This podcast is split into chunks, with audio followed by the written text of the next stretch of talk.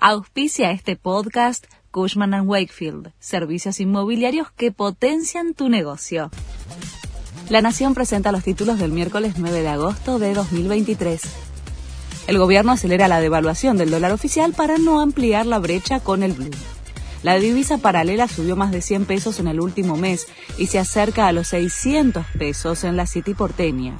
El gobierno busca mantener la competitividad del peso, controlar la distancia con los dólares paralelos y hacer un gesto al Fondo Monetario Internacional. Sigue subiendo la inflación en los alimentos. El dato de julio que el INDEC va a informar el martes próximo ya va a mostrar aceleración. En agosto se profundizaría esa tendencia con el efecto electoral y la brecha cambiaria como impulsores. Además, crece la diferencia de precios entre supermercados y almacenes. Chano fue procesado por abuso sexual agravado tras la denuncia de Milita Bora. La causa se reabrió después de que Casación determinara que se habían vulnerado los derechos de la denunciante. Los hechos de los que está acusado el cantante habrían ocurrido en 2016.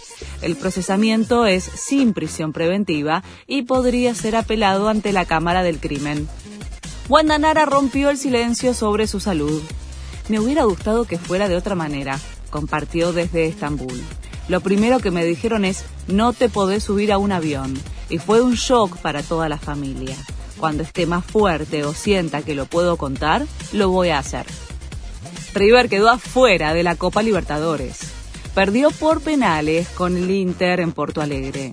Los de Núñez no pudieron sostener el 2 a 1 del partido de ida, cayó por el mismo resultado y no logró imponerse en la definición desde los 12 pasos. Este fue el resumen de Noticias de la Nación.